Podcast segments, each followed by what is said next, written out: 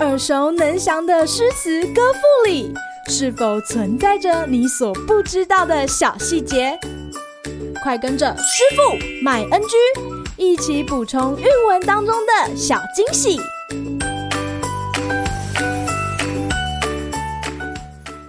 大家好，欢迎来到今天的师傅麦恩居。今天要和大家介绍的是杜牧的《山行》：远上寒山石径斜，白云深处有人家。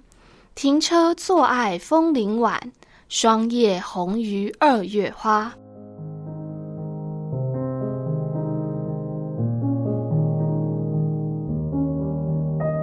这首诗作于杜牧的晚年，描绘深秋的季节的山中小径、村户以及枫红的景色。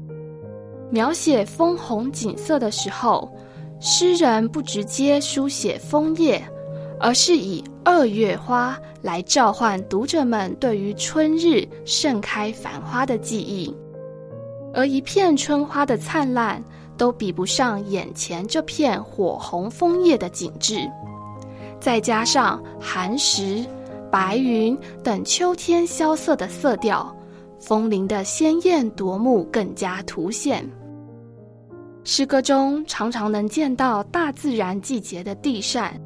而秋天在诗歌中表现的往往是清冷肃杀的氛围，例如《九变》中的名句：“悲哉，秋之为气也！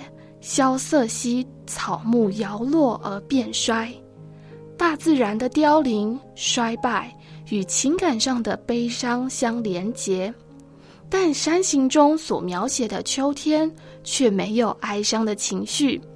而是描绘出清幽之中却又无比绚丽的秋日光景。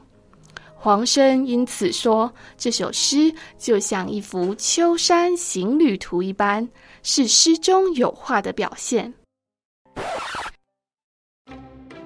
今日 NG 点，诗中颈联“停车坐爱枫林晚”的“坐”。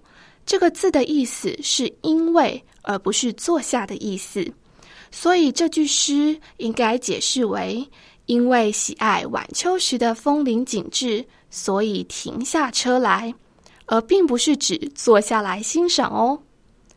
另外，颔联中“白云深处有人家”的“深处”也有做“深处”的说法，这个“深”是很深的“深”。深处强调的是山林幽深，而深处则令读者更有白云起伏、涌动、历历在目的视觉感受。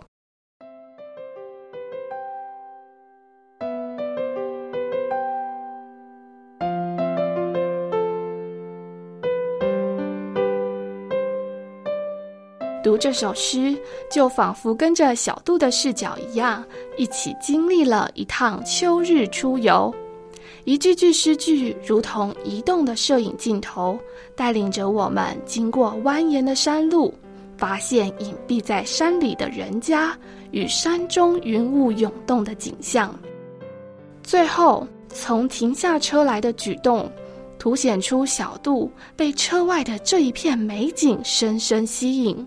不仅要停留在此好好欣赏一番，其中的闲情逸致也体现出小杜晚年豁达自适的心态。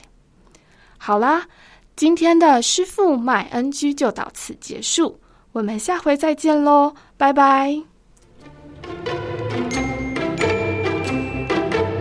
感谢收听今天的师傅麦恩居，想要了解更多有关韵文的趣味知识。